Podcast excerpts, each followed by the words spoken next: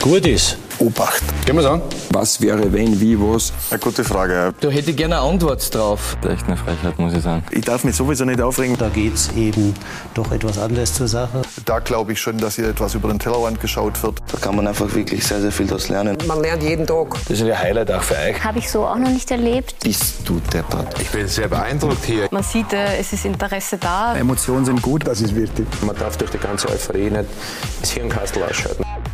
Win with Style. Das macht schon Spaß. Da kann man nur den Hut ziehen. Schau dir das an.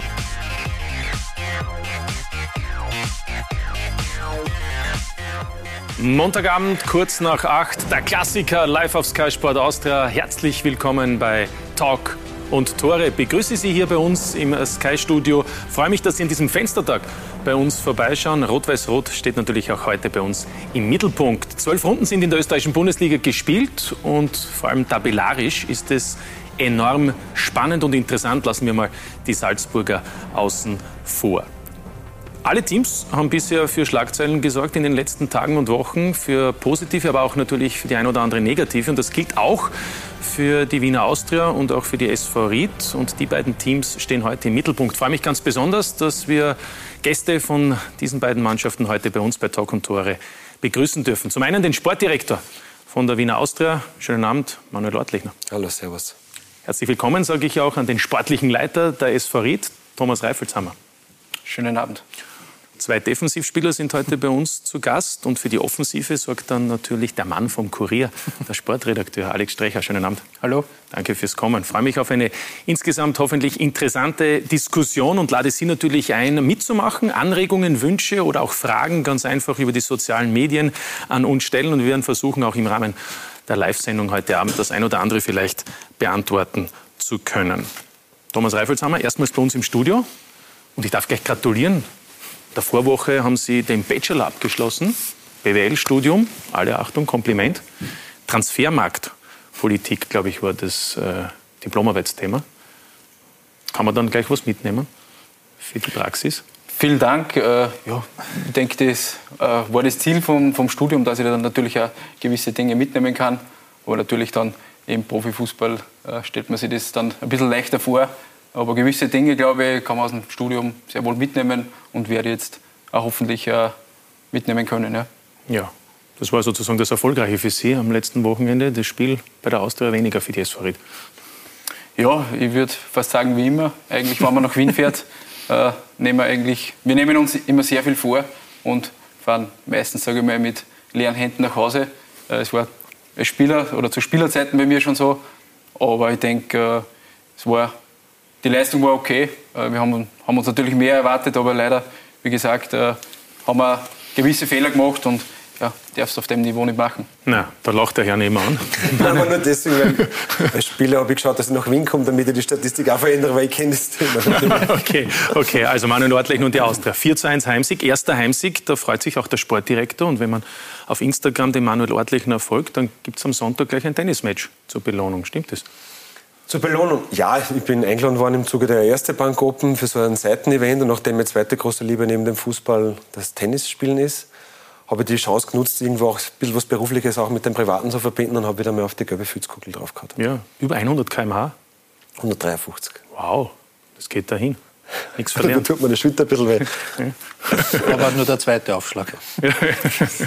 zweite Aufschlag. Apropos Aufschlag, apropos Austria. Alex Strecher, zwölf Runden sind gespielt. Wie bewerten Sie die sportliche Situation bei der Austria? Wie zufriedenstellend oder wie wenig zufriedenstellend ist sie? Also ich finde, dass die Austria im Prinzip besser dasteht, als ich es mir zum Beispiel erwartet hätte. Weil zu Saisonbeginn äh, habe ich mir gedacht, eigentlich die, die, die Marschrichtung der Austria müsste lauten, nichts mit dem Abstieg zu tun zu haben. Also sonst ist man ja immer wieder davon ausgegangen, in Richtung Europacup zu schielen. Und da habe ich mir gedacht, das wird es diesmal nicht werden. Und Manfred Schmidt, der Trainer, hat ja relativ äh, zu Beginn schon gesagt, es werden zwei schwierige Jahre. Ich finde, dass diese, diese Aussage ziemlich gut war. Äh, um gleich von Beginn etwas klarzustellen. Äh, natürlich kann man sich nicht als Austria hinstellen und sagen, wir spielen gegen den Abstieg. Da, da, da, hat man ja trotzdem ist man der Tradition verpflichtet. Aber ich glaube, dass äh, die Einschätzung die richtige war, wie der Kader jetzt zusammengestellt ist. Es ist ein Umbruch, ein Neuanfang, äh, Stabilisation wie auch immer man das Ganze benennen möchte.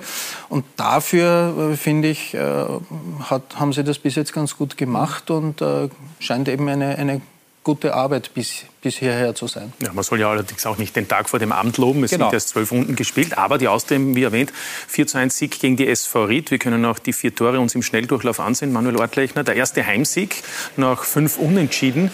Wie erleichtert das dann auch für Sie vielleicht die Argumentation für Ihre Entscheidungen mit dem Trainerteam gemeinsam?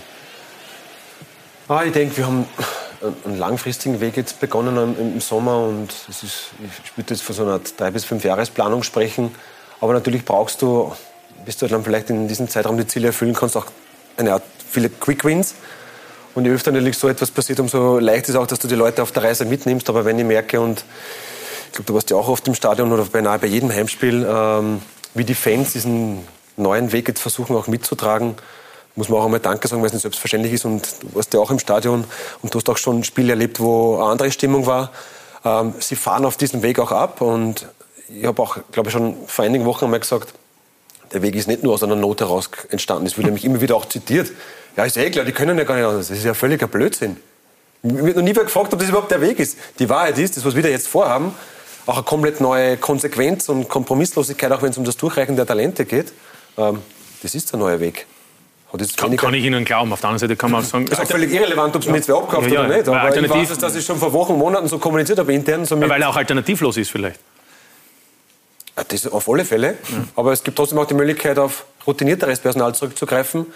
Und auch wenn es darum geht, wie jung wir momentan auch auftreten, man muss auch einmal großes Lob an die aussprechen, ähm, an die Spieler, die schon etliche Jahre am Buckel haben. Also die Art und Weise, wie sie die Alex Grünwalds, Teigels, Juricins und Suttners grundsätzlich hier bei uns verhalten, das trägt auch dazu bei, dass die Jungen sie in diesem Rahmen halt auch sehr, sehr gut entfalten können. Ja. Also wir werden gleich auch noch über den Weg der Austria sprechen, wollen vielleicht noch kurz auch aufarbeiten, das, was da am Samstag passiert ist. Thomas Reifelshammer, nach dem 1 zu 4 hat Ihr Trainer, der aktuelle, also Christian Heinle, doch äh, recht heftige Kritik am Schiedsrichter und auch am Videoschiedsrichter geübt. Teilen Sie das? Zum Teil glaube ich sicherlich. Also wenn man sich die Aktionen ansieht, glaube ich, kann man speziell beim zweiten und beim dritten Gegentreffer äh, Foul geben oder beim dritten war ein Handspiel.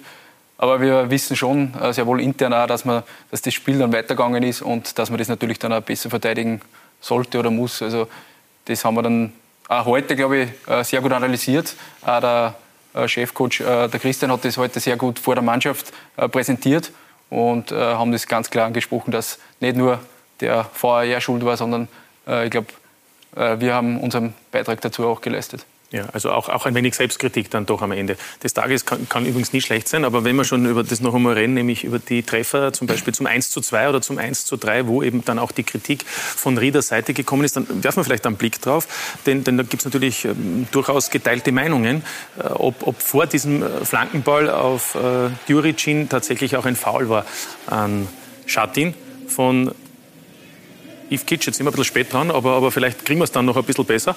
Äh, die, die Frage ist natürlich äh, generell, Alex Strecher, Sie waren im Studio, ob das, ob das dann nicht äh, zu einfach ist, wenn man dann sagt, äh, vielleicht hat der Schiedsrichter etwas gepfiffen, was aber auch nicht unbedingt pfeifen muss.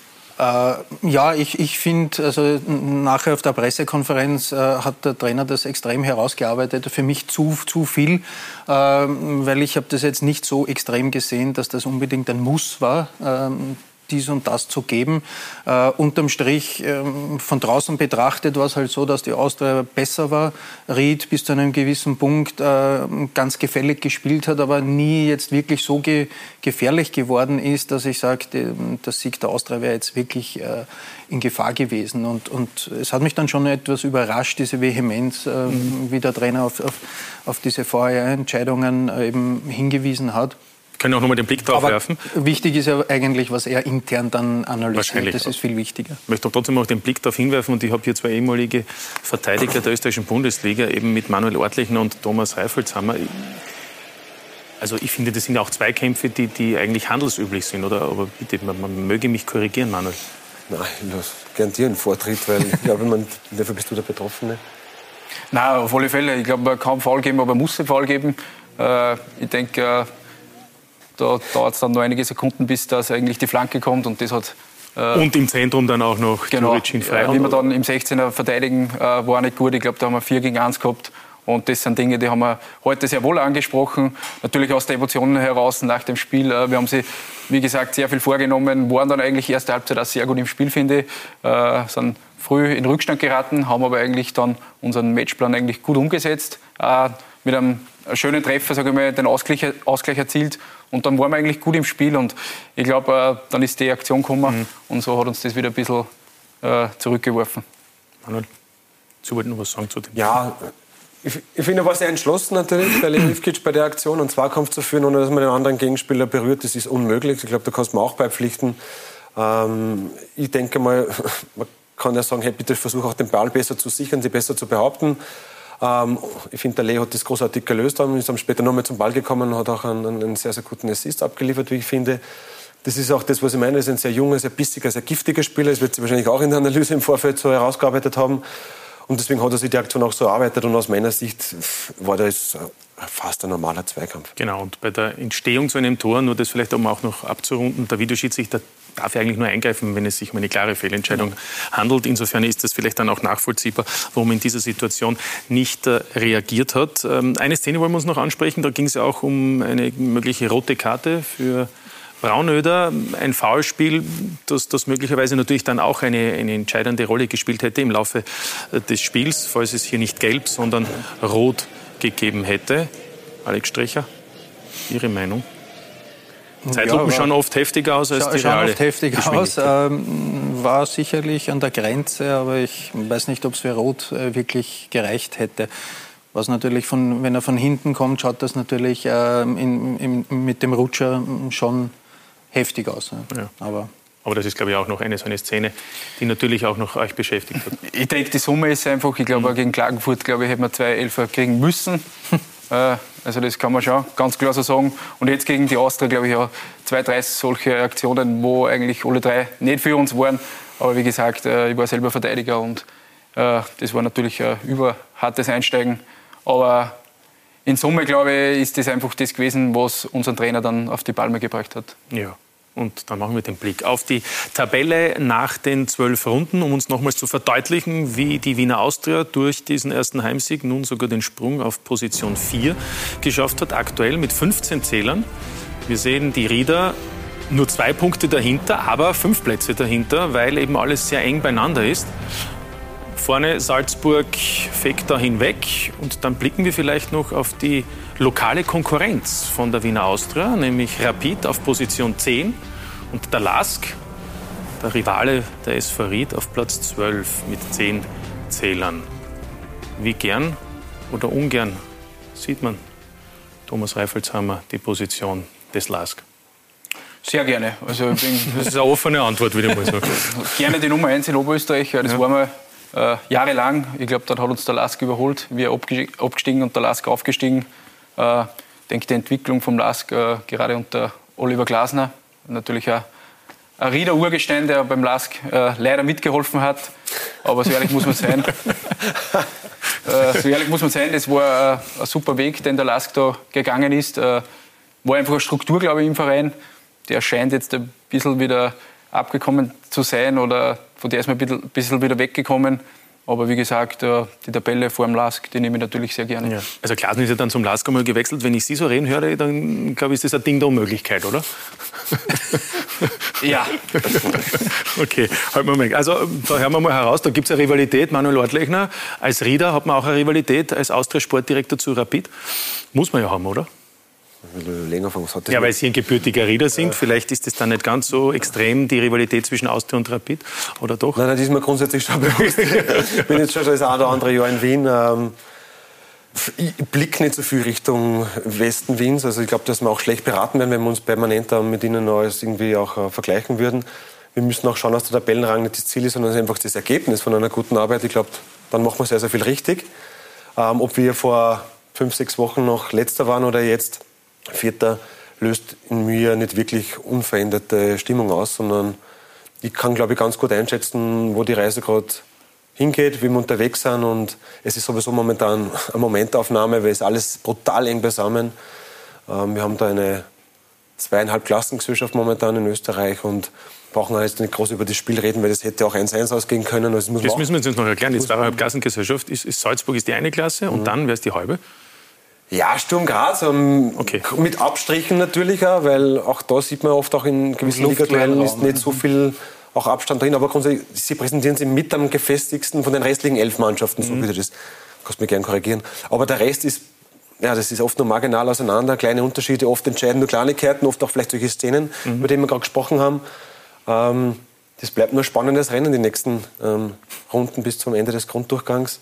Deswegen, wie die aktuelle Tabelle ist, ob ich jetzt vor Rapid und ob es ihr vor dem Lask das löst in mir überhaupt nichts aus. Ja, aber Alex Brecher lächelt, aber ist es für einen Austria-Fan vielleicht schon von Bedeutung? Für den Austria-Fan definitiv, genauso wie es für einen Rapid-Fan äh, wichtig das heißt ist. Nicht, dass ich mich nicht freue darüber, ist nicht falsch rüberkommen, aber in der Bewertung der sportlichen... Natürlich. Endlich mehr Emotionen. Nein, Leute, das gefällt mir.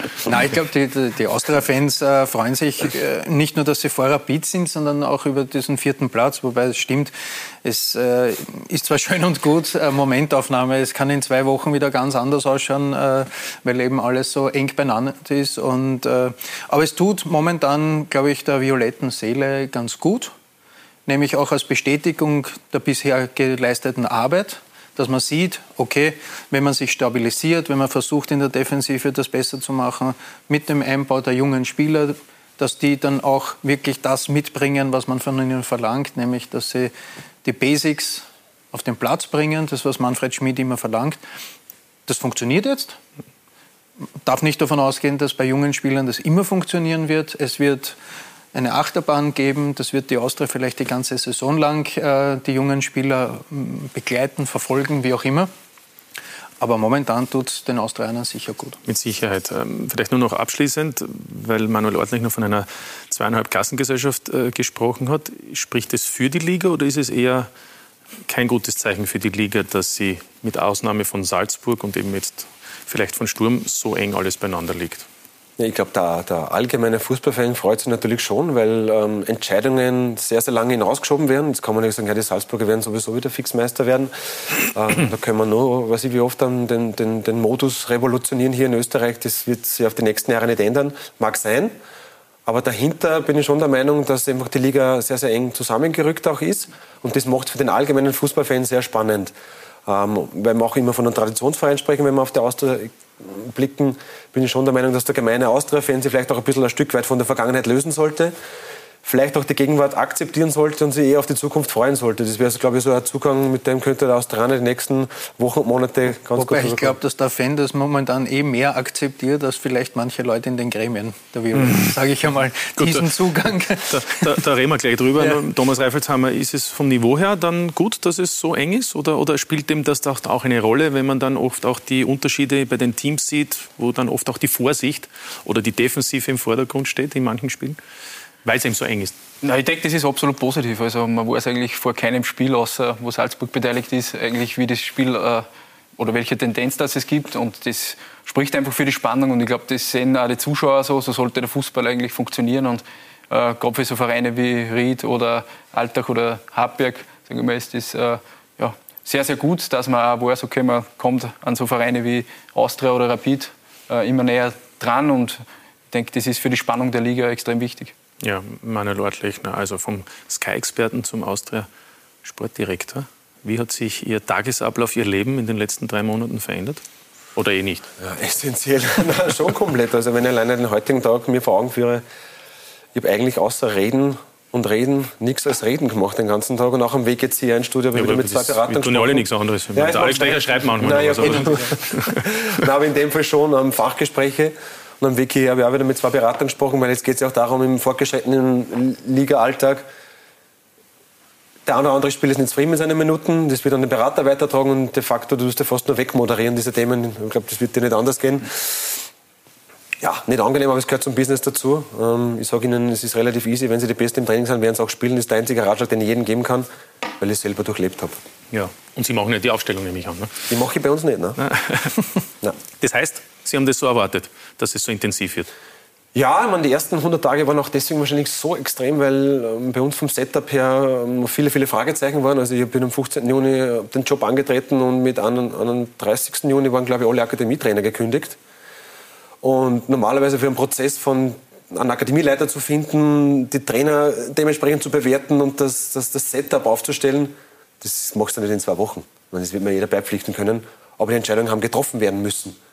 Und das ist dann Schlag auf Schlag so weitergegangen. Und parallel dann, ich glaube, ich weiß nicht, wie viele Hearings wir gemacht haben.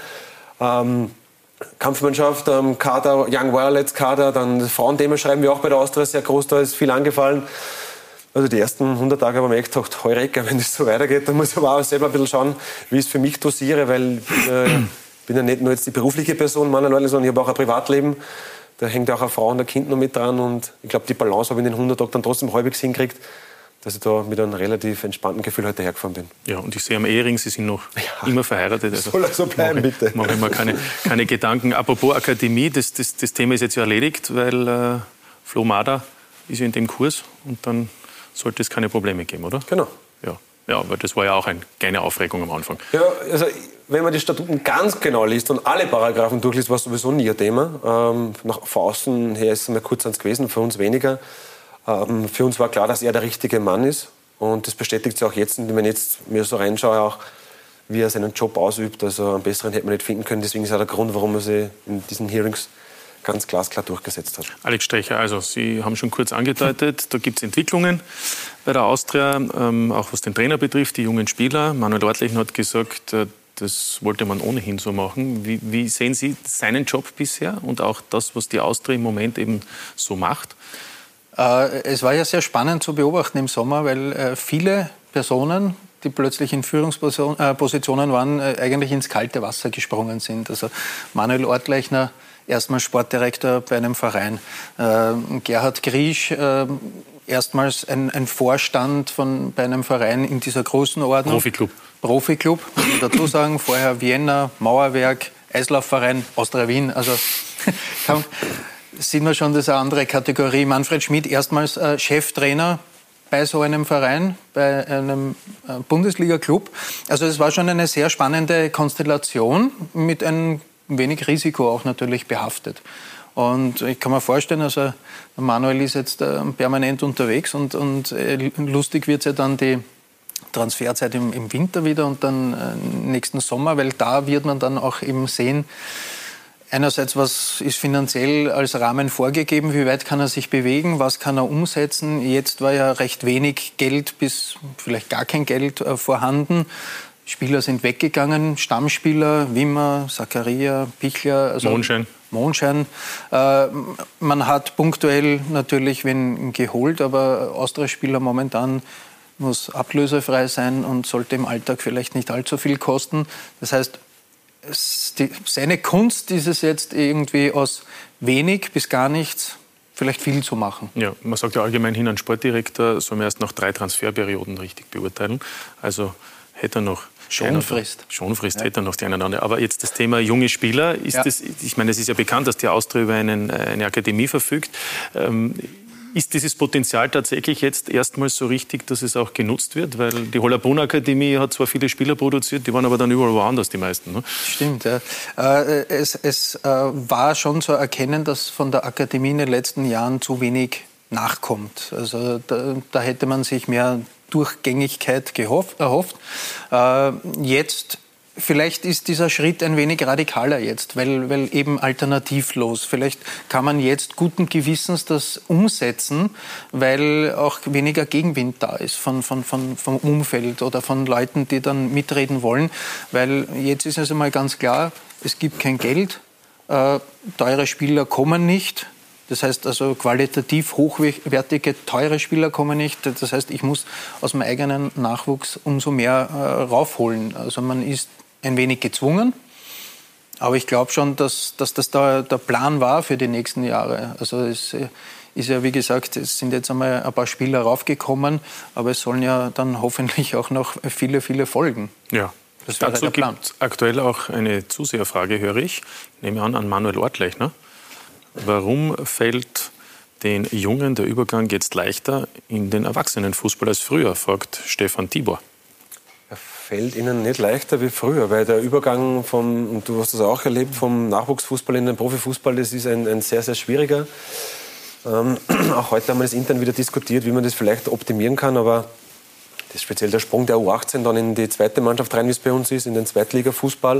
Und dann musst du dich gegen wirklich gestandene Zweitligamannschaften beweisen. Das ist für die meisten nicht einfach. Aber du merkst, du merkst sehr, sehr rasch eigentlich, wie rasch man auch an sein Potenzial dann stößt als Spieler. Ob da noch Luft nach oben ist, ob man schnell schwimmen lernt, weil das Beispiel ist vorher auch kommen, ich musste auch schwimmen lernen natürlich. Ähm, wo viel Qualität ist, da lernst du schwimmen, schwimmst, dann auch entspannter durch den See. Jemand, der kämpfen muss, dass er über Wasser hält, der wird wahrscheinlich nicht die Umgebung genießen können. Und so ist auch bei einem Spieler mit Qualität. Die Spieler, die permanent rudern, auch mit dem ich bin überfordert, die wird das System auch wieder ausscheiden. Und die, die Wahrheit ist ja die, dass wir in, in der Akademie sehr, sehr viel Qualität auch ähm, nachbringen. Wir vielleicht auch in der, in der Abstimmung, in den, speziell in den in den, in den Synergien zwischen den Mannschaften vielleicht auch jetzt anders arbeiten. Ich kann das ja schwer beurteilen, weil er vorher nicht involviert war. Aber wir legen unfassbar viel Wert in die Arbeit nach innen, auch in der Bewertung nach innen. Und das kann schon sehr helfen, auch in den Schnittstellen, dass wir den Spielern helfen, Fuß zu fassen. Und auch einmal so ein Spiel wie von Moritz Braunöder, der vor zwei Wochen der beste Mann am Feld war. Und jetzt am Wochenende gegen euch eine komplett normale Entwicklung. Der Fokus diese Woche auf ihn. Ein Sky-Beitrag gab es plötzlich in der Schule und, und, und, und, und. Ähm, das lassen wir in die Bewertung mit einfließen. Und dann war es halt mal nur eine durchwachsene Leistung. Aber beim 19-Jährigen völlig normal.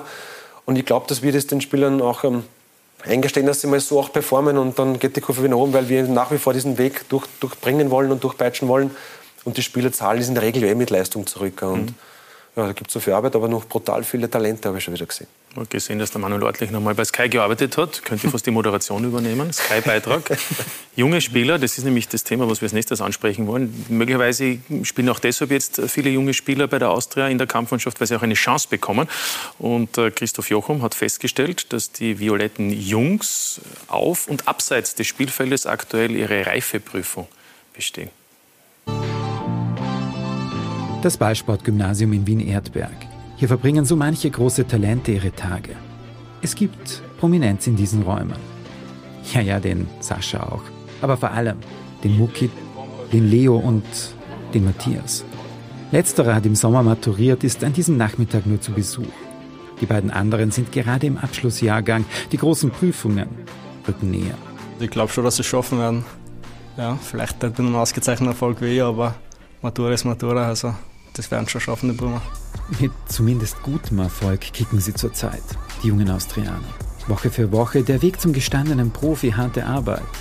Nichts wird einem geschenkt. Auch wenn natürlich die angespannte finanzielle Situation bei der Austria für die Nachwuchsspieler ein Vorteil ist. So regelmäßig auf dem Platz zu stehen, so viel Vertrauen zu spüren, wirklich nicht selbstverständlich. Jetzt vor ein, zwei Jahren war das ja nicht so. Da haben wir uns halt wirklich den Arsch, also ich sage jetzt nicht, dass wir uns den Arsch jetzt nicht aufgerissen haben, das haben wir natürlich jetzt auch, aber wir haben uns den Arsch aufgerissen und dann trotzdem keine Chance bekommen. Und jetzt unter dem Trainer, unter Manfred Spitt, haben wir halt unsere Chance bekommen und ja, ich finde das super so. Ja, also ich glaube schon, dass man als Junger selten so ein Selbstvertrauen gekriegt hat bei der Austria, weil wirklich auf die baut wird, auf die geschaut wird, die Trainer und auch der ganze Verein wirklich schaut, dass uns verbessern und ja, und uns auch das Vertrauen schenken, dass wir wirklich spielen. Das ist schon ein großes Privileg, glaube ich. Geborgenheit zu vermitteln und trotzdem Top-Leistungen einzufordern. Eine Herausforderung. Ja, das ist das Allerwichtigste. Man hat gesehen bei den einen oder anderen Spieler, der jetzt bei uns äh, in der ersten Mannschaft spielt, dass, dass die ersten Spiele nicht immer überzeugend sind. Und, und da braucht der Spieler Vertrauen, dass da gewisse Nervosität erlaubt ist, dass da viel Fehler erlaubt sind, ist klar. Und, und das Vertrauen muss man ihnen einfach geben. Wenn man die Qualität kennt, dann äh, weiß man auch als Trainer, dass das irgendwann zurückgezahlt wird. Gerade das gestrige Spiel zeigt wieder, der Aufwand kann sich lohnen. Leonardo Ivkic mit einer herrlichen Vorlage. Can Kelesch mit einem wunderschönen Treffer. Ui, der ist drin! Premierentor für Can Kelesch. Die Erwartungshaltung muss nur realistisch bleiben.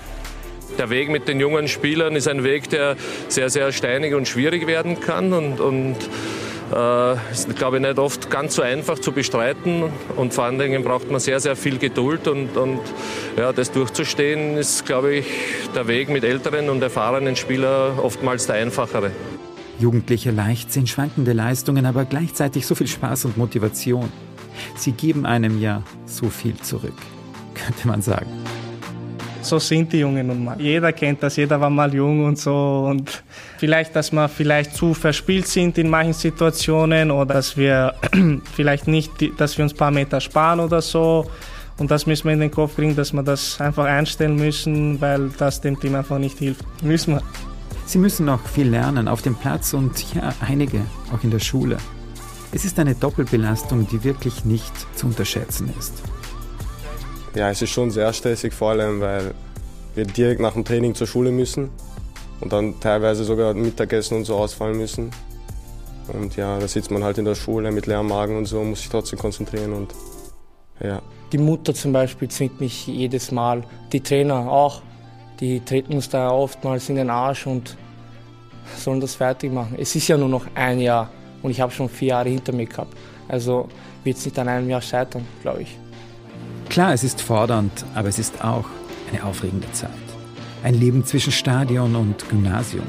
Im Grenzbereich zwischen Schule und Profi sind ganz entscheidende Jahre. Hier im Ballsportgymnasium in Wien, dritter Bezirk. Tja, also da gibt es dann die richtige Einstellung, dass dieses letzte Schuljahr noch durchgedrückt wird. Aber Manuel Ortlich, um den Ernährungsplan müssen wir uns vielleicht Sorgen machen, oder? Beim einen oder anderen.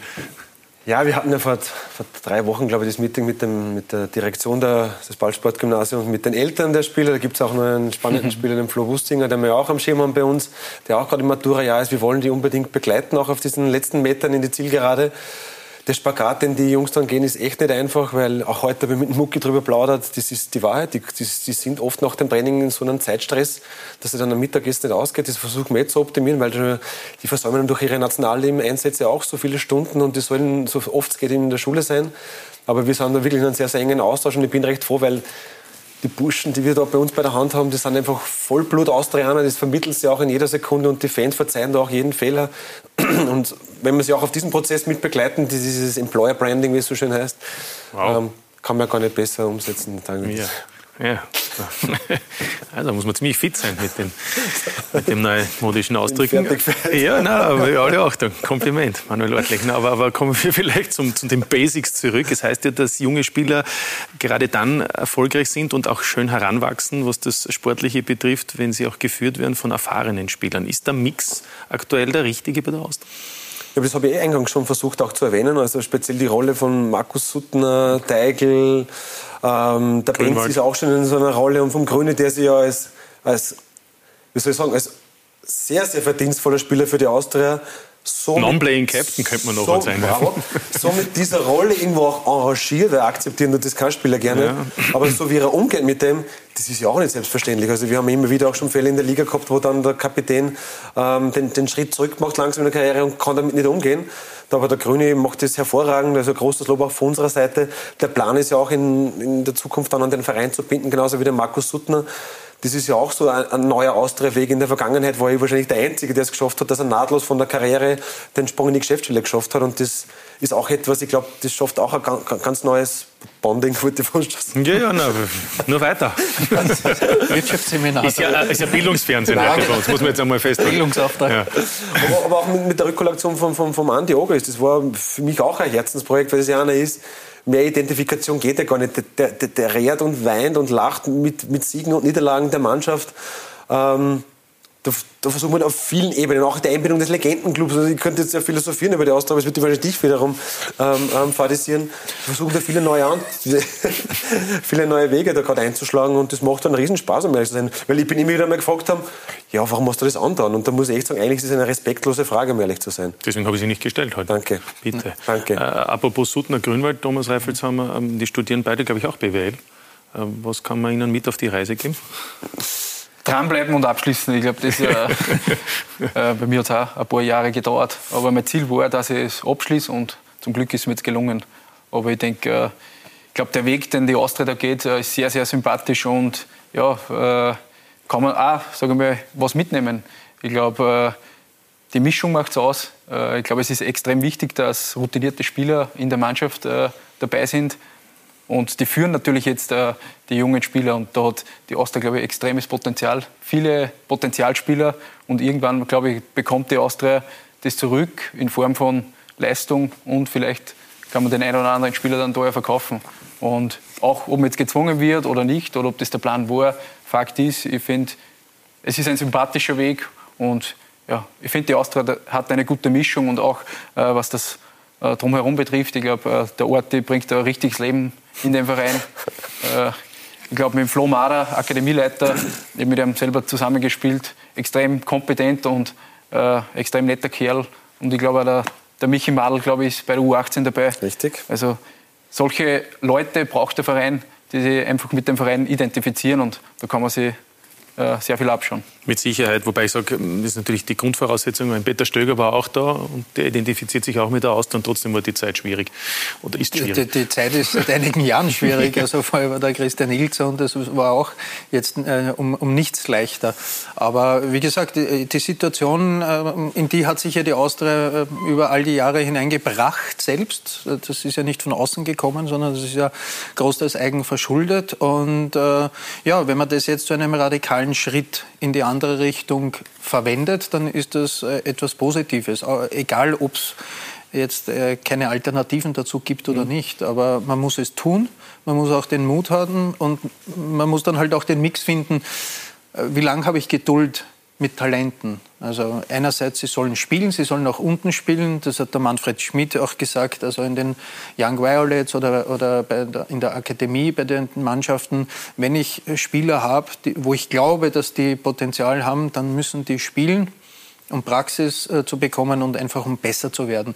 Dann muss ich sie raufholen und muss ihnen die Chance geben. Und dann sehe ich ja, bringt der die richtige Einstellung mit, bringt er eben Qualität technisch, körperlich mit, kann, kann der irgendwann in diese Rolle reinschlüpfen. Äh, Beispiel zum Beispiel, der es dann schlussendlich nicht geschafft hat, war Dominik Prokop. Das war für mich so ein, äh, dem hat man sehr, sehr lange die Chance gegeben, hat immer gehofft, weil man gesagt hat, das ist so ein typischer Austria-Spieler, technisch gut. Ähm, und da können wir noch vielleicht ein bisschen mehr Geduld haben. Bei Dominik Fitz ähm, erkenne ich Parallelen, mhm. muss ich sagen. Und ich hoffe, dass er die Kurve kratzt, weil er ist an und für sich ein guter Spieler. Aber er ähm, hat halt jetzt, ähm, er wird schon langsam von, von den Braunöders und so weiter momentan überholt und ja. da muss er aufpassen. Interne Konkurrenz steigt. Also aus Krisen ja. lernen könnte man sagen, über den wirtschaftlichen Aspekt bei der Austria sprechen wir noch. Ich möchte nur Thomas Reifels haben wir auch wieder mit einbinden, weil er nämlich auch etwas gesagt hat, wie sehr er da diesen Austria-Weg auch schätzt. Aber ich finde ja, bei der SV Ried läuft es ja nicht unähnlich, hat man den Eindruck. Es sind viele junge Spieler geholt worden oder auch Spieler, die vielleicht bisher nicht so im Blickpunkt waren, die vielleicht auch nicht in einer Akademie waren, die die, die einen anderen Weg genommen haben. Es hat ja doch einen großen Umbruch im Sommer gegeben und nicht nur, weil Sie Ihre Karriere beendet haben. Na klar, also Ried, glaube ich, ist immer für das gestanden, dass man junge Spieler ausbildet und dann vielleicht äh, für gutes Geld verkauft. Und ich glaube schon, äh, durch den Abstieg, sage ich mal, vor ein paar Jahren und durch die drei Jahre in der zweiten Liga ist da ein bisschen die Identität verloren gegangen, sind viele Spieler gekommen, wo eher keine Strategie, sage ich mal, bei den Transfers äh, zu sehen äh, und natürlich auch wirtschaftlich äh, schwierige Zeiten. Und jetzt glaube ich, muss man schon wieder dahin kommen, dass man wieder eine gewisse Transferstrategie entwickelt, äh, dass man äh, eine gewisse Kaderstruktur hat, wo auch die jungen Spieler Platz haben. Das ist, glaube ich, das Allerentscheidende, äh, wenn die jungen Spieler ja, viele Spieler vor sich haben, wo sie eigentlich äh, keine Aussicht auf Einsatzzeiten haben, dann wird es langweilig. Und so, glaube ich, sollte man den Kader zusammenstellen. So hat es Ried jahrelang, glaube ich, gemacht. Und ja, glaube, äh, wenn, wenn, ein junger Spieler dann die Chance bekommt, muss er sie nützen oder nicht. Also das liegt dann eher an dem jungen Spieler, aber man muss den jungen Spielern einmal die Möglichkeit geben, den Platz geben, sich zu, zu präsentieren. Und ich glaube, das ist jetzt der erste Schritt gewesen im Sommer. Äh, geht natürlich noch äh, viel mehr, aber wie gesagt, die Achse muss, muss funktionieren und äh, rundherum kann man, glaube ich, schon junge Spieler einbauen, äh, die absolutes Potenzial haben. Ja, und da können Sie Ihnen ja auch behilflich sein, aufgrund Ihrer Erfahrung, aufgrund Ihrer Profikarriere. Sie haben ja insgesamt 230 Mal in der österreichischen Bundesliga gespielt für die SV Ried und äh, Thomas Reifels haben wir insgesamt mehr als 300 Spiele für die Rieder. Vereinstreue hat also, wenn man so möchte, einen Namen. Äh, war für Sie ja doch auch ab und zu ein Thema, mal ein Wechsel. Ich kann mich erinnern, Peter Schöttl wollte Sie mal bei Rapid haben. Äh, Ausland hat war auch einmal ein Thema, aber irgendwie hat es sich das Ganze dann nie ergeben, oder? Offensichtlich. Na, also natürlich, ich habe äh, in meiner Zeit oder gerade am Anfang in meiner Karriere habe ich das äh, sehr wohl geschätzt, was ich in Ried habe. Ich sage, äh, ich habe das Umfeld gebraucht, ich habe äh, meine Freunde gebraucht, dass ich Leistung bringen kann. Und ja, es hat eigentlich dann nie wirklich, äh, hat sich ergeben oder ich habe dann nie wirklich überlegt, weil es einfach in Ried immer zu 100 Prozent gepasst hat für mich. Und es ist trotzdem ein Verein in Österreich, der sehr viel Potenzial hat. Es ist zwar ein kleiner Verein, aber ich denke, wir haben eine tolle Infrastruktur, wir haben eine tolle Akademie, wir haben ein, Stadion, mit, mit, wenn, wenn das voll ist, so wie im Derby heuer, ja, das ist Gänsehaut und das muss man als Spieler mal schätzen. Also ich glaube, äh, viele Spieler, es gibt viele Spieler, die gerne in Ried spielen würden und das, äh, dass man das aufgibt, ja, da muss schon ein Gesamtpaket äh, da sein, wo ich sage, okay, das, da lohnt es sich. Aber das war bei mir eigentlich nie der Fall und ja, ich habe mit dem Verein eigentlich alles durchgemacht. Äh, zweimal Cupfinale, Abstieg, Aufstieg, internationale Spiele und ja, ich denke, ich äh, bin sehr stolz auf, auf diese Karriere. Und die verdanken Sie in Wirklichkeit auch irgendwie Michael Angerschmidt. Das war Ihr Trainer bei der zweiten Mannschaft, der in Ihnen auch etwas gesehen hat, dass Sie ihm zum Profispieler geworden sind. Michael Angerschmidt ist ja der treue Partner von Oliver Glasner, mit dem Sie dann noch zusammen gespielt haben und dessen Karriereende Sie auch hautnah erlebt haben, damals in Kopenhagen. Äh, inwieweit waren die beiden auch für Sie prägend? Ja, extrem prägend. Also ich denke, der Michi war damals Amateurtrainer und hat mich zu der Profimannschaft äh, dazugeholt. Damals unter Paul Gludowatz und Gerhard Schweizer äh, ich sage, äh, Michi, den habe ich eigentlich zu verdanken, dass ich Profi bin oder geworden bin. Und wie ich dann zur Profimannschaft dazugekommen bin, war der Oliver Glasner Kapitän und absoluter Führungsspieler. Ich denke, äh, der hat als Spieler schon so viel mitgegeben und später war er dann mein Trainer und ja, du hast schon als Spieler gemerkt, okay, der Olli tickt eigentlich, wie er noch Spieler war, schon als Trainer und ja, für mich kein Zufall, dass der so eine Karriere hingelegt hat und kann nur sagen, Hut ab. Ja. Auch wenn es in Frankfurt nicht so einfach ist im Moment für Oliver Glasner. Aber es ist ja ganz interessant. Nicht? Wir haben hier zwei Defensivspieler, Oliver Glasner. Es ist ja auch nichts Neues, dass die von hinten irgendwie alles besser beurteilen und bewerten können, offensichtlich. Die meisten. Es gibt auch Ausnahmen. Natürlich. Es gibt auch Ausnahmen, ja. Ja. aber es sind meistens irgendwie so Defensivspieler, die dann die guten Trainer sind. Oder, oder Manager. Oder die Manager, ja. Hm. Definitiv. Ist es so? Man braucht den Überblick. Ah, ich habe letztens, ich will den Namen nicht sagen, mit einem aktiven Spieler darüber diskutiert, der gerade Psychologie studiert. In, Defensivspieler oder Offensivspieler? Auf einem, defensiven, auf einem anderen Kontinent. Und der hat dann auch die Idee geboren, es ist völlig, ist auch dem geschuldet, dass Spieler, so wie es wir waren, sich mehr mit dem Spiel auseinandersetzen mussten, weil uns das gegebene Talent uns das machen ließ musste wenn du weißt, auf was ich hinaus will. Also du musst einfach mit dem Spieler das aussetzen, wenn du weißt, mein Talent ist nicht so, dass okay, ich kann das alles auf die leichte Schulter nehmen. Und beim Oliver war es ja auch so, dass der vom sehr guten Level Fußball gespielt hat, aber nie auf dem österreichischen A-Nationalteam-Level. Und der Oliver gehört für mich, und das habe ich auch, mir auch jahrelang begleitet, und er war auch wahrscheinlich eine der Personen, die mir am meisten beeinflusst hat, ähm, wahrscheinlich mit einer der smartesten Köpfe, aber das sage ich, glaube ich, schon seit Jahren und da mag ich mir nicht ständig wiederholen. Und, ja. ja. gut. Der Rest ist ja bei ihm. Genau, dann lassen wir das auch so stehen. Jedenfalls hat äh, Thomas Reifelshammer im Sommer seine Karriere als Fußballprofi, wie schon erwähnt, nach über 300 Pflichtspielen für die SV Ried beendet. Und wie schon als Spieler ist er eben auch nach seiner Karriere der SV Ried treu geblieben. Ronald Mann über einen, der in seiner bisherigen Karriere schon alles erlebt hat. Der Blick auf das Geschehen von außen. Thomas Reifelshammer und seine aktuelle Aufgabe als sportlicher Leiter. Auch für die Spieler noch gewöhnungsbedürftig. Es ist natürlich komisch, dass er nicht mehr, dass er nicht mehr in der Kabine bei uns ist. Ich bin jahrelang neben ihm gesessen. Aber er ist trotzdem, man sieht sie jeden Tag natürlich im Trainingszentrum. Er hat jetzt sein Büro oben. Er ist gewechselt praktisch vom Spind zum Büro. Er fehlt auf dem Spielfeld mit seiner Routine, mit seiner Abgeklärtheit. Äh, glaube ich, hätte sicher noch Zeit gehabt, dass er auch zwei Jahre sicher weiterspielt. Wer die letzte Saison gesehen hat und auch vor allem gegen Ende der Saison, ähm, hat er gesehen, was für Stabilität äh, der Didi bei uns eingebracht hat. Der Didi, wie sie ihn hier nennen, macht am 27. November 2009 sein Bundesligadebüt im Dress der SV Ried. Sein erstes Ligator erzielte er am 22. Mai 2011 gegen Salzburg. Mit den Inviertlern hat er so viel erlebt. Abstieg, Aufstieg in die Bundesliga, Cupsieg. Der Abgang des ehemaligen Kapitäns hinterlässt eine Lücke. Thomas geht überall ab, dort wo er gerade nicht ist. Ich glaube, so kann man das, das beschreiben. Äh, er ist ein, ein Rieder Urgestein, äh, wenn ich es richtig im Kopf habe, 316 Spiele für die SV Kontomatik Ried. Äh, ist ein gebürtiger Rieder, lebt in Ried, ist, ist ein, ein, ein toller Typ und tut dem Verein, egal wo er ist, sehr, sehr, sehr gut.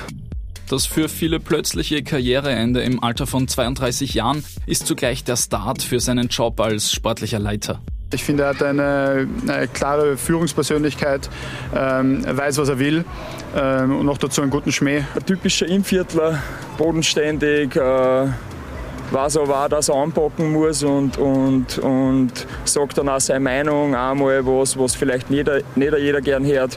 Was nicht jeder gerne hört, wird oftmals bei der Dein Verein-Rubrik sehr fragwürdig erzählt. So auch vergangene Saison über Reifelshammer. Wer macht beim Fortgehen immer einen unbemerkten Abgang? Puh. Also jetzt beim Einstand ist mir eingefallen. Reife. Reifelshammer und die Vorbildwirkung? Ich glaube eher Handschellen von der Frau. Ich glaube, dass da der Druck kommt. Von Seiten der Familie gibt es aber immer besonders viel Unterstützung. 2011 treffen wir die Reifelshammers. Der Vater und die Brüder immer hautnah dabei. Die Mutter, damals im VIP-Bereich im Service tätig. Ich bin so nervös und da ist besser, ich mache drinnen meine Arbeit und freue mich dann, wenn sie gewonnen haben oder er als Draufgab vielleicht nur ein Tor geschossen hat. Und sie wissen auch, dass es der Sohn nicht immer einfach hatte. 2008 beispielsweise wird eine verschleppte Lungenentzündung zum Problem. Jeder andere gibt auf oder hört auf oder so. Ich meine, der hat ja Wahnsinn gewesen, der hat gekust, wie, wie wenn er weiß nicht, 60 Zigaretten raucht am Tag. So ist er das gewesen. Und Nicht mehr Stirn gesteigen. das war beim Stirngehen so. Schluss, ja. Gott sei Dank eigentlich, dann, wie er da in Wels im Krankenhaus war, dann haben die das kennt, dass er Lungenentzündungen verschleppte gehabt hat. Das war schon alles Eintritt drinnen und die haben gesagt, das gibt's ja gar nicht, dass du nicht da früher schon gekommen bist. Diese Familie und im speziellen Thomas Reifelshammer, sie gehören zur SV Ried einfach dazu. Damals wie heute. Hat viele Höhen und Tiefen erlebt, Thomas Eifelshammer. Wenn man diese Bilder aus der Vergangenheit wieder sieht, wie präsent ist dann das ein oder andere? Stichwort Erkrankungen. Ja, natürlich sehr präsent. Äh, Wie schon lange gesprochen, ich habe viele Phasen in meiner Karriere durchgemacht und ich glaube schon, dass mir das äh, sehr geprägt hat. Und ja, ich habe als junger Spieler viel Geduld aufbringen müssen, habe glaube ich zwei Jahre bei der Profimannschaft mittrainiert ohne Einsatz und ja, da muss man einfach als junger Spieler immer dranbleiben und so ist dann auch bei Verletzungen oder Krankheiten, Krankheiten gewesen. Ich glaube, da brauchst du wieder Geduld, bis dass man wieder zurückkommt. Und ja, es liegt immer an dem Spieler oder an der Person selbst, äh, dass man seine Leistung bringt und dann, glaube ich, irgendwann bekommt man die Chance und die muss man dann nützen. Und ja, wenn ich die Bilder sehe, ich denke, äh, bekomme ich Gänsehaut, gerade dann auch wieder der Aufstieg und darum ist dann eigentlich auch der Entschluss in mir gereift, dass eigentlich, dass man so aufhören kann und mit dem Angebot vom Verein dann habe ich gesagt, okay, das ist ein schöner Abschluss. Ich hätte, hätte zwar noch ein Jahr Vertrag gehabt, aber ich habe gesagt, okay, äh, das passt so und äh, habe eine tolle Karriere gehabt. Ja, mit 33 also ins Management gewechselt. Eines müssen wir aber jetzt noch klären, diesen stillen Abgang. Also ich hoffe, Sie bleiben bis zum Ende der Sendung bei uns. Es stimmt, also ich bin natürlich äh, gerade letztes Jahr einer von den älteren Spieler gewesen und da hält man das Feiern nicht mehr so lange aus und habe dann natürlich auch jetzt einen Sohn zu Hause, da kann man nicht ausschlafen und ich glaube, die Jungs werden bald merken oder wissen, von, wo, von, wo, von was ich spreche und äh, das passiert dann im Laufe der Zeit auch, dass man dann einmal einen stillen Abgang machen muss. Ja, muss so sein. Ähm, weil ich Sie beide gerade sehe, ich mein, äh, Manuel ist ihm so doppelt so viele Bundesligaspiele wie Thomas Reifelshammer, aber er hat drei Tore mehr erzielt in der Liga. Ja. Muss ich jetzt zwischen die Zeilen lesen oder was? Nein, was ich damit mitgeben möchte, ist, dass er torgefährlicher war. Offensichtlich. Ja, das war er definitiv. Also man hat immer gewusst, wenn man gegen Ried spielt, der, auf den man am meisten aufpassen musste und der am meisten wahrscheinlich auch den, bei den Standards dann vorkommen ist, war dann der Name Reifelshammer. Ich kenne auch die ganze Familie, ich kenne den Opa. Also Oma. Da gab es auch noch Auch. andere spannende Talente in der Familie von den Brüdern. Also, aber durchsetzen dann in der Regel, und das ist auch etwas, was ich oft den jungen Spielern versuche mitzugeben, die übliche Regel Will beats Kill. Und das ist das beste Beispiel wahrscheinlich dafür, ähm, für lange, langfristige Karriere. Wer fleißig ist, wird sie durchsetzen. So ist es. Thomas Reifelshammer, wie, wie sehr haben Sie sich jetzt dann schon in diese neue Karriere eingelebt? Drei Monate. Manuel Orteg hat gesagt, das war für ihn dann doch eine heftige Umstellung. Ist ein paar Jahre älter, hat vielleicht ähm, dadurch auch schon erkennen können, wohin es geht. Und trotzdem war für ihn viel Neuland dabei. Wie geht es da Ihnen dabei? Ja, sehr ähnlich. Also es ist natürlich eine große Umstellung. Äh, Man steht nur mehr in der Verantwortung. Äh, Der Sport geht mir ab. Also der der Wettkampf am Feld, äh, das ist schon, das sind Dinge, die was mir fehlen. Die Mannschaft natürlich fehlt mir auch. Ich, ich denke, äh, eine Kabine, da hat man, hat man sehr viel Spaß. Und ja, das sind schon Dinge, die mir fehlen, aber das wäre Aber Sie so. trainieren nicht einmal mit, so, wenn zufällig einer fällt für, für ein Match. Bis jetzt wurde ich noch nicht gefragt. Ne? Ja. Aber ich, vielleicht kann ich das in Zukunft dann so lenken, dass der Kader nicht mehr so groß ist und vielleicht wird dann wieder Platz. Ja.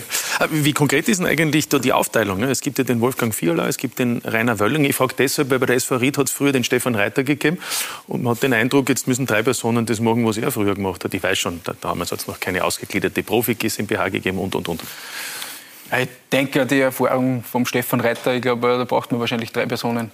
Also, äh, ich denke, äh, der Stefan hat den Verein über Jahre sehr geprägt und das war schon alles sehr, sehr eingespielt. Und ja, wir sind jetzt zu dritt. Ich bin auch sehr froh, dass wir zu dritt sind. Ich denke, der Rainer Wöllinger als Geschäftsführer ist äh, sehr stark für die wirtschaftlichen Dinge verantwortlich. Und der Wolfgang Fiala und ich wollen oder versuchen, den sportlichen Weg vorzugeben. Wie vorhin schon erwähnt, das Ziel von uns muss sein, dass wir eine Strategie entwickeln, die zum Verein passt, eine Kaderstruktur, die zum Verein passt und ich denke, da ergänzen sie, der Wolfgang und ich, äh, sehr, sehr gut. Äh, Wolfgang äh, hat jetzt, glaube ich, die UEFA Pro-Lizenz abgeschlossen als Trainer. Er bringt gewisse Dinge mit, die ich noch nicht habe. Ich habe vielleicht gewisse Dinge, die ihm fehlen, sage ich mal, Erfahrung von der Profikarriere, wie geht es in einer Kabine zu. Und ich denke, das ist eine ganz gute Ergänzung. Und ja, aber wir stehen in der Verantwortung, müssen jetzt natürlich richtige Schritte setzen. Und, aber ich denke, das passt ganz gut zu mir. Ja, und Sie haben keine Angst, dass Sie da irgendwie verheizt werden, wie zum Beispiel Frankie Schima, der ja auch eine schöne Karriere gehabt hat, kommt dann nach Ried, ist abgestiegen und irgendwie hat man den Eindruck von außen gehabt, das Ding sollte dann nicht so laufen. Na, wie gesagt, ich glaube, der Frankie war zu diesem Zeitpunkt fast alleine. Äh, ich glaube, der hat viele Dinge machen müssen, die ich jetzt nicht mache. Und ja, wir sind da jetzt äh, ein Dreiergespann, die eigentlich das Tagesgeschäft führen und natürlich mit unserem Vorstand, speziell äh, unseren Präsidenten Roland Daxel, äh, auch jahrelang im Geschäft, kennt den Verein in- und auswendig. Und ich denke, da sind wir sehr gut aufgestellt. Aber ich sage, die sportliche Richtung äh, sollten ganz klar Wolfgang Fiala und ich vorgeben. Ja. Alex Strecher, zwei junge Herren, die, wenn man so möchte, von einem Tag auf den anderen ins Sportmanagement bei zwei Bundesliga-Profiklubs eingetreten sind. Ähm, ist das zu schnell oder ist das ganz normal? Weil es gibt immer jüngere Spieler, dadurch auch immer jüngere sportlich Verantwortliche, Trainer, auch Sportdirektor. Ist vielleicht so ein Zug der Zeit, ja. Ähm, aber ich glaube, es gibt auch kein Patentrezept. Wann ist es genau richtig? Ähm, Manuel Ortlechner hat ja jetzt schon eine Ausbildung länger gemacht, äh, hat sich schon umgeschaut mit Startups und so weiter. Also der hat ja auch eine andere Erfahrung schon. Aber grundsätzlich wichtig ist, weil wir vor dem Beitrag gesehen haben, mit, dem, mit den jungen Austrianern, die die Schule machen. Das finde ich extrem wichtig, dass man immer begleitend dazu eine, eine Basisausbildung hat und dann auch weiterführend, wenn Markus Suttner oder, oder Alex Grünwald dann sich weiterbilden und vorbereiten auf äh, den nächsten Schritt, weil irgendwann ist er mit Fußball aktiv zu Ende. Der Körper gibt es halt irgendwann nicht mehr her. Und mm, ich glaube, das ist einmal grundsätzlich gut, dass man den Willen hat und die Möglichkeit hat, parallel dazu so eine Ausbildung zu machen und dann muss jeder für sich äh, den Weg finden, wo, wo er seine Stärken hat, ob er jetzt ins Management geht, Sportdirektor oder irgendetwas anderes macht. Oder man wird Sportjournalist, ne? Oder wenn man, ja, das war bei mir so, dass ich äh, so beim Fußball geblieben bin und jetzt kann ich gescheiter herschreiben und, und alle kritisieren und das ist auch schön. Ja, ja. gibt Unangenehmeres. Genau. Mit Sicherheit. Sportlich, Thomas Reifelshammer, bleibt es dabei, dass in zwei Wochen Andreas Herauf wieder zurückkehrt zur Mannschaft? Ja, es äh, war einmal überraschend für uns, dass er überhaupt äh, in drei Wochen ausfällt. Äh, er ist auf uns zugekommen und hat uns natürlich äh, die gesundheitlichen Probleme geschildert. Äh, ja, äh, wir haben dann, sind dann so verblieben, dass wir natürlich den Christian Henle als Co-Trainer die Verantwortung überlassen, beziehungsweise dass er die Position als Cheftrainer jetzt begleitet. es wird jetzt ein Gespräch geben mit Andi Herauf, wo wir einfach herausfinden, äh, wie es ihm gesundheitlich geht. Äh, wir haben jetzt bewusst äh, keinen Kontakt gehabt, weil wir gesagt haben, okay, er soll sich völlig regenerieren und dann hoffentlich kommt er wieder gesund zurück. Aber der Plan ist es? Der Plan ist es, ja. ja. Es wird jetzt wahrscheinlich nächste Woche ein Gespräch geben, dahingehend. Und ja, dann schauen wir. Aber ich denke, in erster Linie steht die Gesundheit vom Andi an oberster Stelle. Ja, und in zweiter Linie sollte der Verein in einer gewissen Weise Planungssicherheit haben, weil, wenn man sich die Tabelle ansieht, äh, alles sehr, sehr knapp. Und ja, wenn es dann in die entscheidende Phase im Frühjahr geht, dann äh, brauchen wir einen topfitten Cheftrainer. Und ich glaube, äh, die Position als Cheftrainer, da braucht man eine kräftige Stimme und äh, generell einen gesunden Körper. Das ist mit Sicherheit von entscheidender Bedeutung. Das heißt, Herauf wieder Cheftrainer, Heindle wieder sein Assistent? Ist jetzt der Plan. Also ja, ich, ich frage ganz ehrlich auch deshalb, weil wenn man jetzt die Rieder gesehen hat zuletzt von der Spielanlage her, dann hat man den Eindruck gehabt, da hat sich was verändert. Das wird Ihnen nicht entgangen sein. Äh, mehr Ballbesitz, wir können uns auch ein paar Fakten äh, näher ansehen und, und dann fragt man eben sich, ist das alles abgestimmt? Nämlich mit Heinle plötzlich deutlich mehr Ballbesitz, Allerdings unter Herauf effizienter, mehr Tore als erwartet, die sogenannten Expected Goals. Manuel, wir haben auch Englischunterricht gehabt. Unter Heinle weniger und mit Herauf zielstrebiger, also zum Beispiel mehr Pässe pro Schuss, dass unter Herauf auch deutlich mehr Punkte gemacht wurden als unter Heinle, versteht sich auch. Und die Frage ist natürlich, inwieweit das jetzt dann zusammenpasst. Das wird man sehen. Also das ist mir natürlich nicht verborgen geblieben, äh, dass wir jetzt äh, eindeutig mehr Ballbesitz haben. Äh, aber ich glaube, das war das Ziel oder das der nächste Schritt wäre das auch vom Andi gewesen, dass wir sagen wir, mehr Ballbesitzphasen haben, dass wir, dass wir Ruhe in unser Spiel bekommen. Aber unterm Strich zählen natürlich äh, zählen die Punkte, zählen die Tore. Und äh, dessen sind wir uns schon bewusst. Äh, ich glaube, der Christian äh, hat jetzt hervorragende Arbeit geleistet jetzt äh, die letzten Wochen. Äh, ist nicht so leicht gewesen, äh, vom Co-Trainer zum Cheftrainer aufzusteigen. Äh, ist nebenbei auch noch Vater geworden.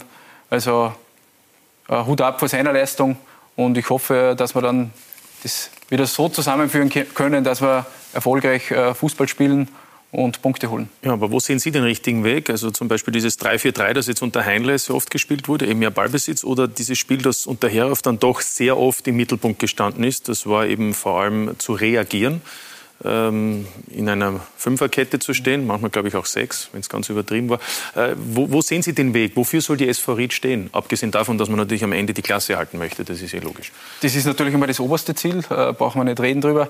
Äh, ich glaube schon, dass uns die Gegner äh, dahingehend analysiert haben, dass wir sehr defensiv stehen und trotzdem, glaube ich, äh, immer wieder jetzt ein Mittel gefunden haben, äh, uns Tore zu schießen. Also es war jetzt nicht mehr so, dass wir keine Tore bekommen haben. Ich glaube, wir haben erst einmal zu null gespielt und das war auch schon unter Andi Herauf äh, der Fall. Und deswegen haben wir gesagt, okay, wir müssen äh, auch unser, unser, unsere defensive Spielweise ein bisschen adaptieren und vielleicht mehr Ruhe in unser Spiel durch Ballbesitz bekommen. Und ja, das ist, Fußball ist äh, ständiger Prozess äh, und ja, ähm, am besten wäre es zu Null spielen und äh, das eine oder andere Tor machen. Und deshalb, Jetzt haben wir 27 Tore schon bekommen, kein Team mehr. Und selbst wenn man die sieben von Salzburg abzieht, sind es noch immer 20. Absolut. Und für das ist eigentlich immer, immer gestanden, dass man defensiv eigentlich äh, wenig zulässt, wenig Gegentore bekommt und ja, äh, durch Standards oft äh, Spiele gewinnt. Und das ist auch jetzt unser Zugang. Äh, ich denke, das, das, wird uns die nächsten Wochen noch begleiten. Und äh, wie gesagt, ich, äh, unterm Strich muss man erfolgreich Fußball spielen. und bin ich trotzdem zuversichtlich, dass das klappen wird. Ja, viele Wege führen nach Rom und damit auch zum Klassenerhalt. Thomas Reifelshammer haben wir also schon gehört. Finanziell schaut es bei der SV Ried, glaube ich, rosig aus. Manuel Ordlinger schaut mich gleich so an. Welches Thema könnte jetzt noch kommen zum Abschluss dieser Sendung? Der Übergang. Der Übergang. Ah. Ja. Wie ist das im Abgang gewesen? Was du willst, was ist im Abgang ja, wir wurden Sie öfter angesprochen in letzter Zeit. Ähm, was machen wir mit der Austria? Müssen wir uns große Sorgen machen? Punkto Lizenz? Sportlich oder wirtschaftlich? Nein, jetzt immer wirtschaftlich. Sportlich haben wir ja schon besprochen. Also ich glaube, der Gerhard Krisch hat ein ausführliches Interview gegeben, auch am Wochenende im Zuge des Vorberichts zum Spiel. Ähm, er hat auch lange genug Stellung genommen. Sorgen hm, bis zu einem gewissen Grad natürlich. Ähm, das, der finanzielle Rahmen, den wir da jetzt, oder speziell ich auch vorgefunden habe, wie ich dann am 15. Juni das erste Mal dann reinspaziert bin ins Büro, der war nicht einfach. Aber ich glaube, das ist auch nichts Neues. Wollten Sie gleich wieder umdrehen? Nein. Nein, nein, nein, ganz im Gegenteil. Aber das habe ich ja eh gewusst, dass es so ist. Aber der Gerd Griesch und seine Mannschaft rundherum, die sich um diese Themen kümmert, die machen da einen großartigen Job. Das ist natürlich auch ein bisschen ein, Rennen gegen die Zeit. Ich meine, wer ein bisschen auch mit Funding und Due Diligence vertraut ist, weiß, dass man solche Investments Entschuldige, nicht in, in, in ein, zwei Wochen abwickelt, sondern wenn du mit solchen Beträgen Investment abgibst, dann geht es auch um Leistungen und Gegenleistungen in der Phase sind wir. Auf der anderen Seite wissen wir, welche Fristen wir jetzt ab, abzuliefern haben. Na, da bin ich mir nicht so sicher, weil die, die, die, letzte Frist Na, ist doch, einmal... Wir haben alle Fristen gewusst, hundertprozentig. Ja, eben, aber... Nein, wir haben es wirklich gewusst. Ja, eh, aber halt nichts abgegeben. Ja, aber das ist deswegen das, Spiel gegen. Und ich habe es gerade versucht, auch jetzt in den Sätzen ja. davor zu erklären, warum das nicht so easy ist. weil wenn der ein oder andere Investor ähm, gerne reinkommen würde, müssen wir schon auch abwiegen, was gibst du auch her. Und das haben wir auch der Bundesliga dann in einem Zeitletter versucht zu erklären, hat es auch Telefonate gegeben. Da gibt es auch einen sehr offenen und transparenten Austausch. Das ist ja auch ganz wichtig, dass wir da kein Spielchen nicht spielen, sondern ähm, dass da die Menschen dahinter wirklich bemüht sind, dass wir die Austausch da wieder in, in eine wirtschaftliche Stabilität auch führen. Und das wird auch passieren. Fertig. Alex Strecher, wie ernst ist die Situation Ihrer Meinung nach? Die ist durchaus ernst und sie wird auch weiterhin ernst bleiben. Das wird die Austria begleiten.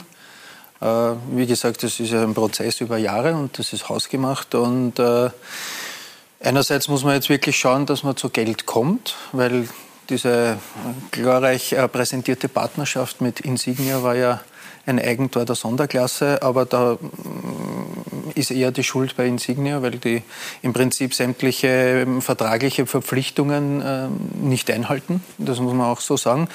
Äh, die Austria, glaube ich, wäre gut beraten, diesen Doppelpass zu beenden und sich wirklich auf, auf einen neuen äh, Partner, Investor, wie auch immer der heißen möchte, dann äh, zu konzentrieren. Äh, es gibt einige Leute eben im Verein, die, die wirklich äh, dahinter sind und kurbeln. Allen voran ist es, glaube ich, der Vizepräsident Raimund Harreiter, der ja mittlerweile Millionen äh, hineingebuttert hat. Privatvermögen. Privatvermögen und, und äh, als Sponsor immer wieder eingesprungen ist. Ähm, Gerhard Grisch äh, hat jetzt auf der einen Seite sicherlich eine, eine undankbare Aufgabe, weil eigentlich war er geplant als zweiter Vorstand neben Markus Kretschmann und auf einmal füllt er quasi alles aus. Äh, da wird man dann halt einmal sehen, wie er sich da freischwimmt und, und wie diese Größe Austria Wien äh, zu bewältigen ist. Was man so hört, wird momentan gesprochen mit zwei, drei internationalen äh, Investoren. Es gibt vielleicht auch eine österreichische Variante. Aber wie der Manuel schon richtig sagt, was gebe ich her? Die Frage äh, ist, wie, wie genau? Einerseits ist wie abhängig mache ich mich? Naja, die Austria muss sich abhängig äh, machen bis zu einem gewissen Grad, weil sie steht momentan extrem schlecht wirtschaftlich da und braucht jeden Strohhalm. Das weiß aber der Investor auch. Also so billig wie aktuell eine Austria zu bekommen, wird es so bald, glaube ich, nicht mehr geben. Ähm, und daher eben diese, diese zehn Verhandlungen, weil wenn man schaut, äh, Insignia, die im Prinzip nichts eingehalten haben, aber gleichzeitig äh, Spieler angeboten haben im Sommer und äh, die aber nicht adäquat waren und, und der Manfred Schmidt sagt, kann ich äh, leider nicht gebrauchen. Und dann äh, interveniert Insignia und will plötzlich eine Trainerdiskussion entfachen im hinterrücks, dann äh, sehen wir schon, wohin das dann führt. sind wir genau dort, was gebe ich her und welchen äh, Einflussbereich gebe ich her und lasse ich überhaupt zu, weil da muss ich ja dann sofort den Riegel wieder vorschieben und sagen, Moment, sportlich ist die Kompetenz eben bei Manuel Ortlechner, beim Trainerteam. Und das ist jetzt halt äh, das Interessante und, und auch Gefährliche in den Verhandlungen, dass man das erkennt. Manuel Ortlechner, müssen Sie sich dann eigentlich letztlich auch Gedanken um Ihren Job machen, wenn ein Investor kommt, der dann sagt, ich habe meine eigenen Vorstellungen von einem Sportdirektor, auch von einem Trainer? Vielleicht, kann passieren. Aber es bin ja nicht nur ich, der entscheidet, sondern nein, nein. über, über Team ja. rund um mich. Also muss man auch mal sagen, genau. also ich habe ein großartiges Team auch um mich, wenn es um sportliche Belange geht. Also ich bin ja da nicht eine One-Man-Show, sondern ich habe da Gott sei Dank viele, viele kompetente Menschen rund um mich. Ob dann der Weg da mit mir weitergeführt wird oder nicht, ich kann auch nur das anbieten, was ich auch jetzt schon die 100 Tage angeboten habe. Aber ich bin ja keiner, der jetzt Angst vor hat vor Entscheidungen, die es auch mich betreffen. Also ich bin ja mir geht nicht um Angst, aber es geht darum, ob man sich Gedanken macht, dass schon Menschen dass in dem Business Angst haben. Habe ich sehr viele kennengelernt. Das glaube ich, das glaube ich. Aber, aber ganz, das, ganz viele sogar. Das heißt, im Moment ist dann auch eine, eine, ein gewisses Maß an Unsicherheit da. Ich habe mit dem gar nicht, also erstmals jetzt nicht nur bei Ihnen, Sekunden. sondern auch bei den Kollegen vielleicht, die mit Ihnen arbeiten. Mag sein, aber das versuche ich Ihnen zu nehmen. Das ist ja. eine meiner Hauptaufgaben auch, dass ich, dass ich Ihnen auch ein gewisses Vertrauen auch ausschütte und dass sie ganz normal bewertet werden, wie auch in den Prozess und Jahren davor. Also wir versuchen jetzt ja auch unabhängig von der Kennzahl Nummer 1 im Tabellenrang 30 neue Kennzahlen einzuziehen in der Bewertung, weil ich glaube, man muss jetzt auch nach innen einmal von dem lösen, dass man, das habe ich auch gesagt, mit, wo sind wir gerade in der Tabelle, das löst ja etwas aus in mir, aber da gibt es für mich noch viele, viele andere KPIs und das sind wir gerade dabei, hier installieren und hier einen modernen und progressiven Weg zu gehen bei der Austria. Und das muss ich dem neuen Geldgeber, dem Fremdkapitalgeber dann auch jetzt mal so präsentieren wahrscheinlich. Die Art und Weise, wie ich mir das hier vorstelle mit meinem Team. Und ob das dann denen gefällt oder nicht, das weiß dann die Zukunft. Aber diesbezüglich schlafe ich jetzt nicht schlechter oder besser. Ja, das, das hoffe ich. Das ist nicht schlechter Schlaf. Wir, haben am Wochenende mit Gerhard Grisch im Rahmen unserer Bundesliga-Übertragung am Samstag gesprochen und haben nur ganz kurz hinein, wie ich finde, zu einer wesentlichen Aussage von ihm. Das, was Sache ist, dass wir im Zuge unserer äh, Fortbestandsprognose Pläne aufgesetzt haben, wie wir die Wiener Austria, äh, wie ich die Wiener Austria operativ wieder positiv bringen möchte. Äh, mit all den Maßnahmen im Bereich Kosteneinsparungen, Erlössteigerungen sollte das bis zur nächsten Saison auch gelingen.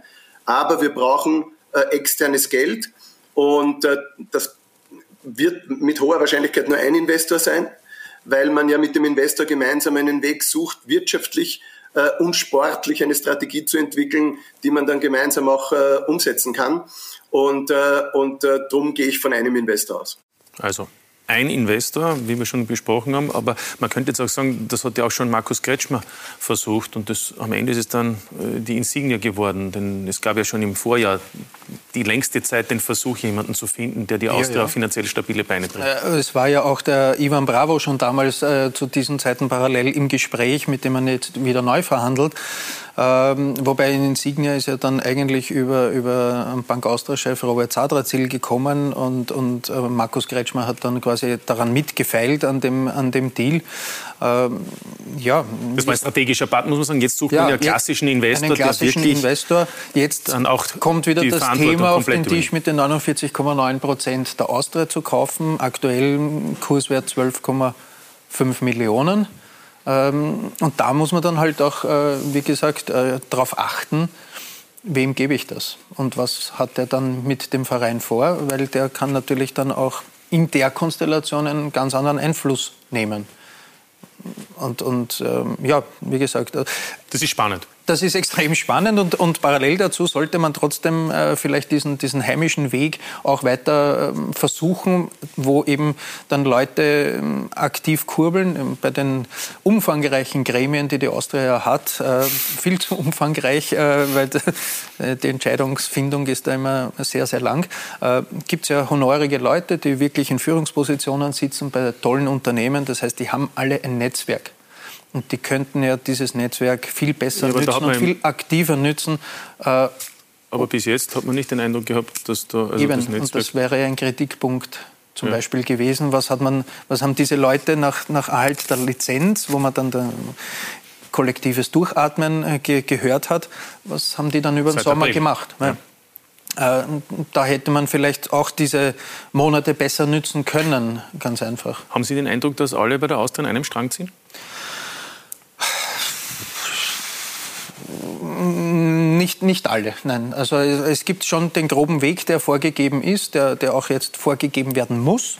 Aber ich glaube schon, dass, dass äh, einige noch viel engagierter auftreten könnten und mitmachen könnten. Frage zum Beispiel, hat die Austria aktuell einen Präsidenten, der präsent ist? Würde ich jetzt sagen, von dem würde ich mir auch erwarten, zum Beispiel nicht nur als ehemaliger Rewe-Chef, dass der, deswegen wollte ihn ja Wolfgang Katzian auch als Nachfolger haben mit seinen Kontakten, mit seinem Netzwerk, äh, dass er eben mögliche Sponsoren bringt. Äh, ist nicht gelungen. Und äh, was man von einem Chef verlangen könnte, ist zum Beispiel in Krisensituationen Präsenz zu zeigen und, und ein Gesicht für den Verein zu sein. Ist momentan seit geraumer Zeit auch nicht der Fall. Das sind eben so Kleinigkeiten, wo ich sage, da könnte ein geschlossenes Auftreten der Fall sein. Aber es gibt einen Präsidenten. Ja, klar gibt es den.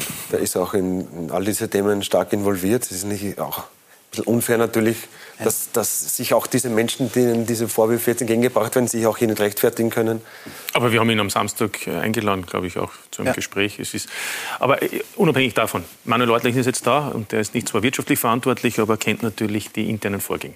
Ja, bin in den meisten Sitzungen auch. Ähm, manchmal bin ich so involviert, dass ich einen sportlichen Bericht abliefere. Das ist, glaube ich, schon achtmal passiert in diesen 100 Tagen. Ähm, bei anderen Sitzungen bin ich eher nur der Gasthörer, um das so zu sagen, weil es mir einfach schon auch interessiert, was da im Hintergrund gerade passiert, weil diese Abläufe mir grob auch bekannt sind aus der Zeit der letzten drei Jahre, wo ich ähm, ein bisschen im Entrepreneurship auch tätig war und da habe ich ein gewisses Wissen und auch Interesse, auch, weil ich einfach wissen will, auch was ich dann wiederum dem, dem sportlichen äh, Flügel der Mitarbeiter dann auch ähm, Mitarbeit, äh, weitergeben will, weil das, die haben ja auch irgendwo auch das Recht, dass man offen und transparent mit ihnen umgeht. Ähm, ich bin der Meinung, dass wir sicher da jetzt eine gute Lösung finden. Die, die Austria braucht es auch. Der Gerhard Christ macht eine großartige Arbeit. Ich glaube, mit den Zahlen, die er jetzt präsentiert hat, werden wir nächstes Jahr operativ in den Gewinn drehen. Das ist ja auch nicht selbstverständlich in, in, Anbetracht dieser aktuellen Umstände. Ja, aber man ist noch nicht durch. Also man muss jetzt mal schauen, dass man Lizenz bekommt für die kommende Saison. Nicht? Klar, aber wir arbeiten hier an mehreren Fronten. Also manchmal habe ich so ein bisschen einen Eindruck nach außen, dass die Leute glauben, dass wir hier nur Daumen drehen. Das nein, muss ich an dieser Stelle schon auch mal wegwischen. Hat, da gibt es Leute, die zerreißen sie gerade. Ja. Und das schon seit Wochen. Ja. Und viele Leute, die auch nichts dafür können, dass die Situation wie Aber abschließend, Sie gehen davon aus, dass sich das alles in Wohlgefallen auflösen wird, ja. dass die Austria dass dieses Thema nicht vorherrschend wird. Genau, ich würde ganz lieber über die Szenen des Riedspiels plaudern, über Fußballinhalte. Das kann ich mir vorstellen.